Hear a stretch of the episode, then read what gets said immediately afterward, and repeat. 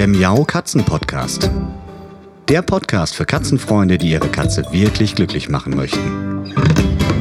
Erfahre, wie du das Lebensumfeld deiner Katze verbessern und damit auch Probleme vermeiden kannst.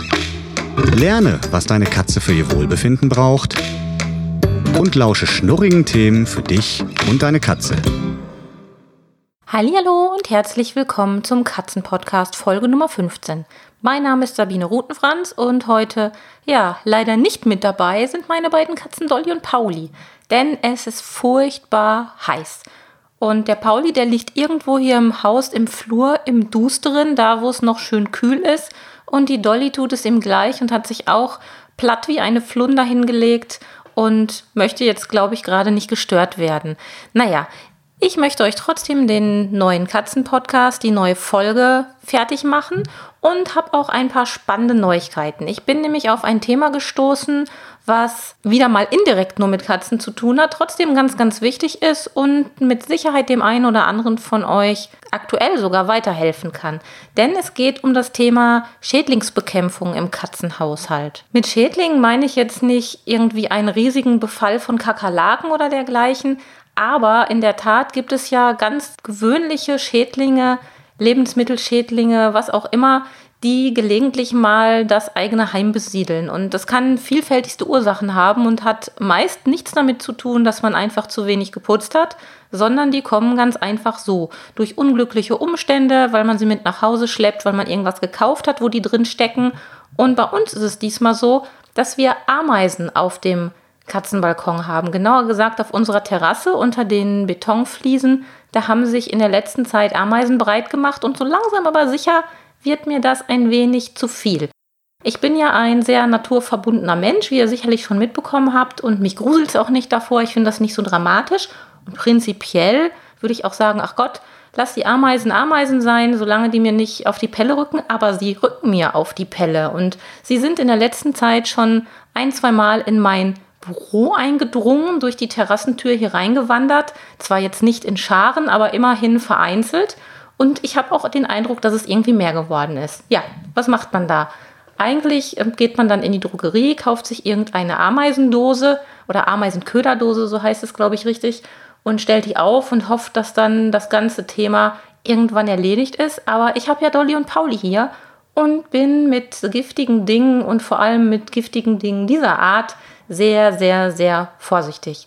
Nicht nur, weil ich mich mit dem Thema Gift im Zusammenhang mit den Katzenpflanzen sehr intensiv beschäftigt habe, sondern auch, weil ich weiß, dass man nicht so ohne weiteres mit solchen Sachen hantieren sollte, wenn man davon keine Ahnung hat. Auch wenn die explizit für den Endverbraucher gemacht sind, so wie diese Ameisen-Köderdosen. Um Ameisen auf die nette Art und Weise zu vertreiben bzw. umzusiedeln, gibt es ja diverse Hausmittelchen aber ehrlich gesagt habe ich im Augenblick das Gefühl, dass mich die Hausmittelchen hier auf unserem Katzenbalkon nicht mehr so richtig weiterbringen. Weil ich habe jetzt an verschiedenen Stellen der Terrasse gesehen, dass dort Ameisen auftauchen. Sie sind in verschiedenen Blumenkübeln.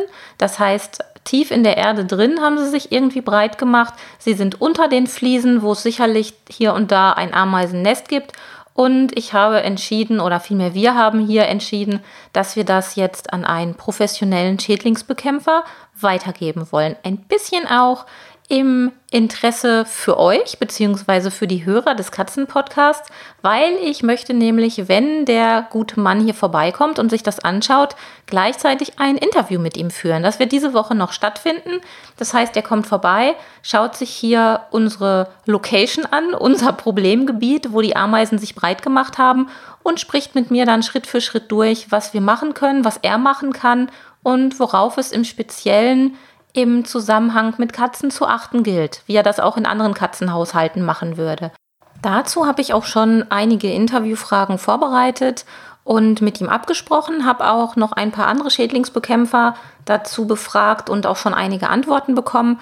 All das werde ich bei Gelegenheit nochmal in schriftlicher Form zusammenfassen, damit man das auch nachlesen kann.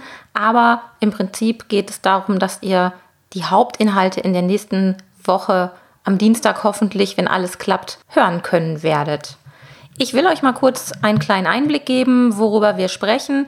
Also angefangen habe ich zum Beispiel damit zu fragen, was bedeutet es eigentlich, Schädlingsbekämpfung im Katzenhaushalt zu machen und worauf muss man da überhaupt achten?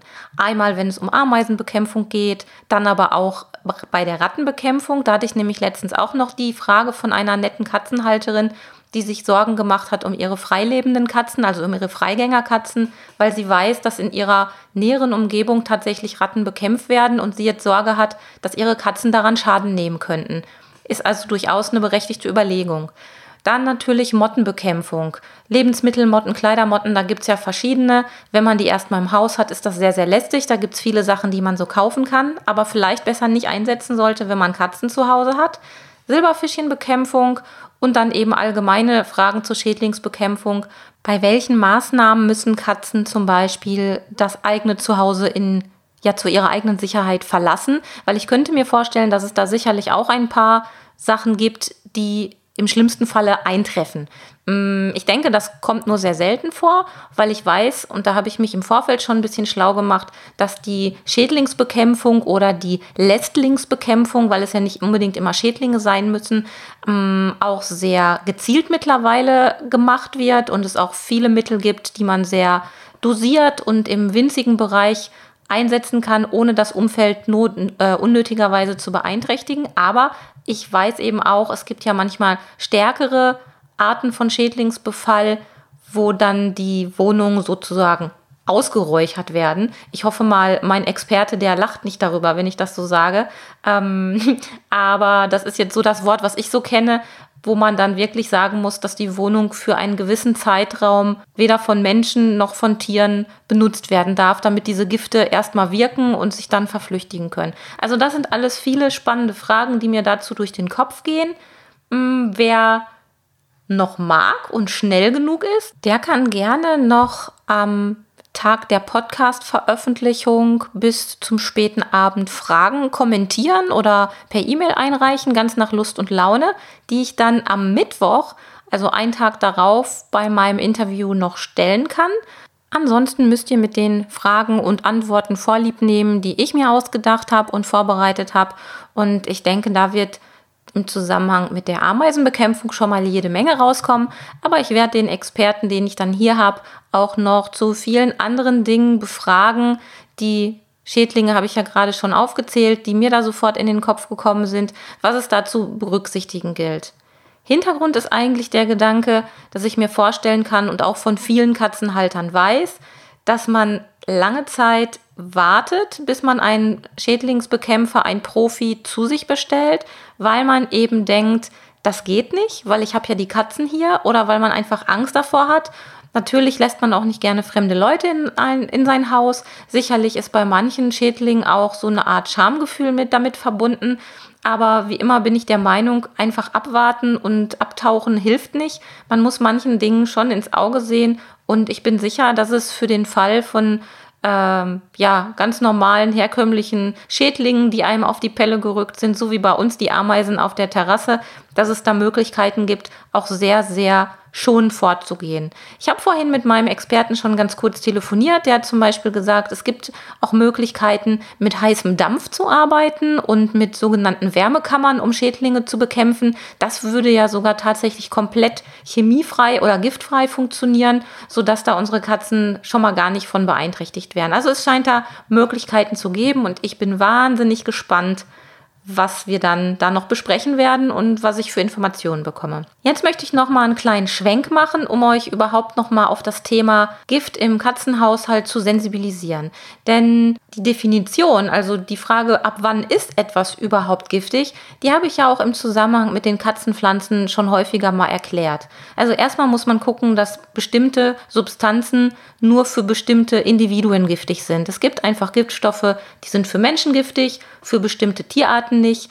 Schönes Beispiel ist immer das Pfaffenhütchen mit den Beeren, die das Pfaffenhütchen hervorbringt. Rotkehlchen können diese Beeren ohne Probleme fressen und genießen die sogar. Und wenn wir Menschen davon naschen würden, würde uns das gar nicht gut bekommen, weil für uns wären sie nämlich giftig. Also erster wichtiger Punkt ist, dass bestimmte Substanzen giftig nach Individuum sind. Ganz gleich, ob Mensch oder bestimmte Tierarten. Man kann nicht davon ausgehen, dass nur weil etwas für uns Menschen verträglich und bekömmlich ist, dass Tiere das ohne Bedenken auch aufnehmen dürfen. Der nächste Punkt ist natürlich die aufgenommene Menge einer möglicherweise gefährlichen Substanz oder eben eines Giftstoffs. Am Beispiel einer Giftpflanze kann das bedeuten, ein aufgenommenes Blatt von einer Pflanze, die nicht so besonders giftig ist, führt im Zweifelsfall zu ein bisschen Durchfall. Wenn die Katze aber die ganze Pflanze vertilgen würde, könnte das schon deutlich dramatischere Folgen für sie haben. Das heißt also, wie bei den Menschen auch, je mehr Gift ich aufnehme im Verhältnis auch zu meiner Körpergröße und zu meinem Gewicht, desto gefährlicher kann es für mich werden, desto giftiger ist etwas für mich. Aber da sind wir auch schon gleich beim nächsten Thema, denn wenn ich mich mit etwas vergifte oder wenn sich eine Katze mit etwas vergiftet, kommt es natürlich auch darauf an, wie gut die drauf ist. Ein Giftstoff kann natürlich bei einer in Anführungsstrichen gesundheitlich angeschlagenen Katze deutlich schlimmere Schäden verursachen als bei einer Katze, die vielleicht wirklich noch vollkommen gesund ist, keine Vorerkrankung hat, ein entsprechendes Gewicht auf die Waage bringt und mit dem Gift entsprechend umgehen kann. Aber auch die Begleitumstände einer Giftaufnahme machen nochmal einen großen Unterschied aus. Man kennt das auch von sich. Im Prinzip ist Alkohol ja auch irgendwie giftig für uns Menschen.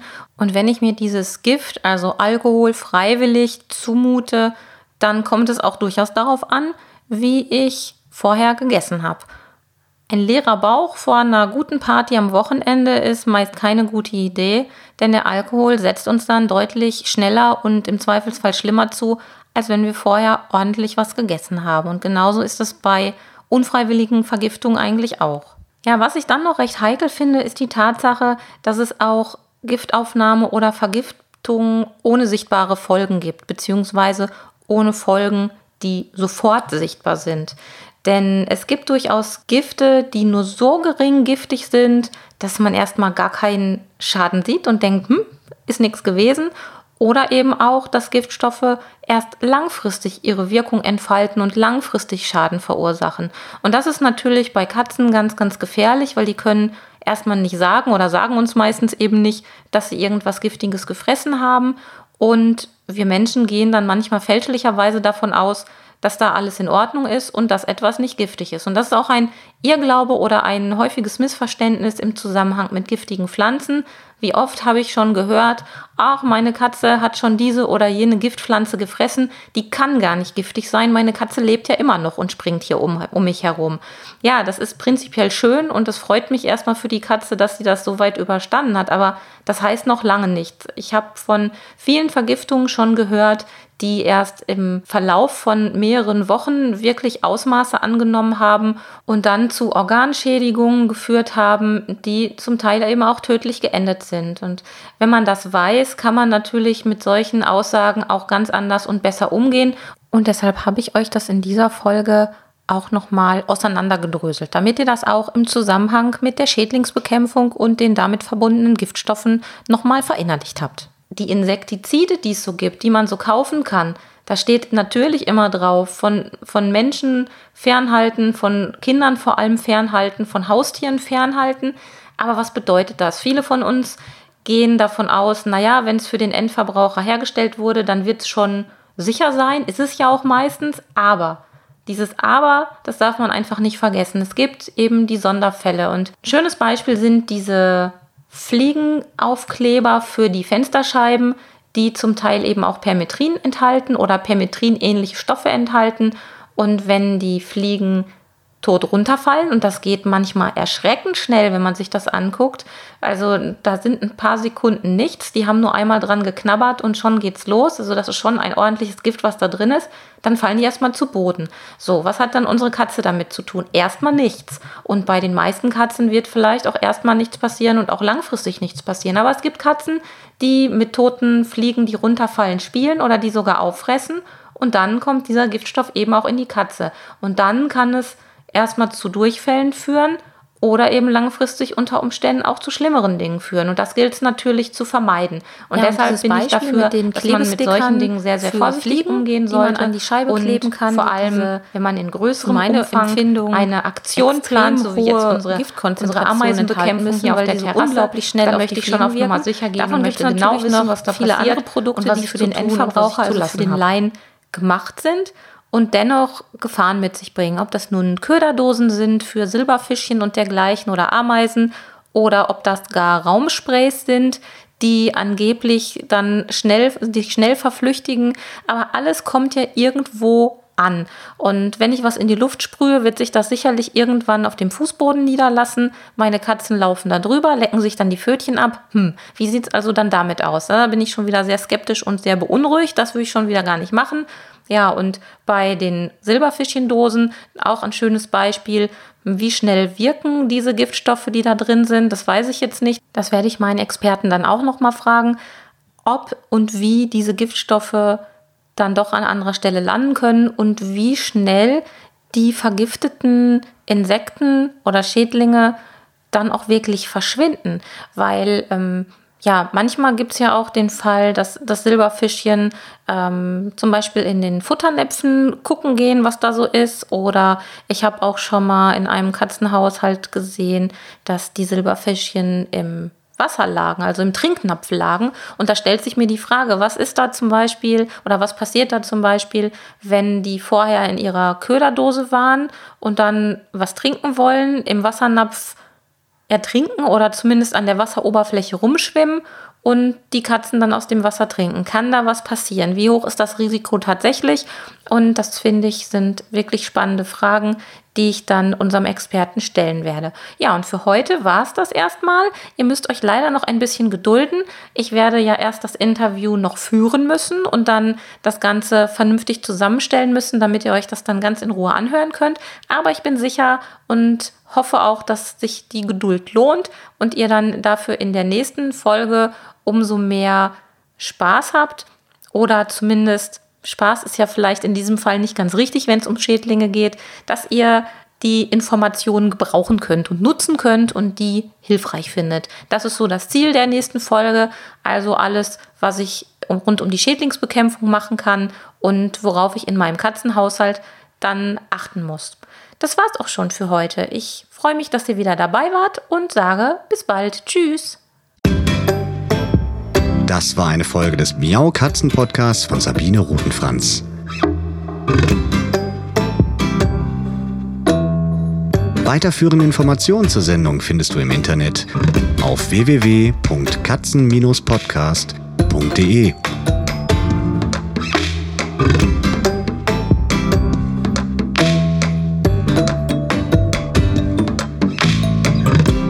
Und jetzt aus die Maus.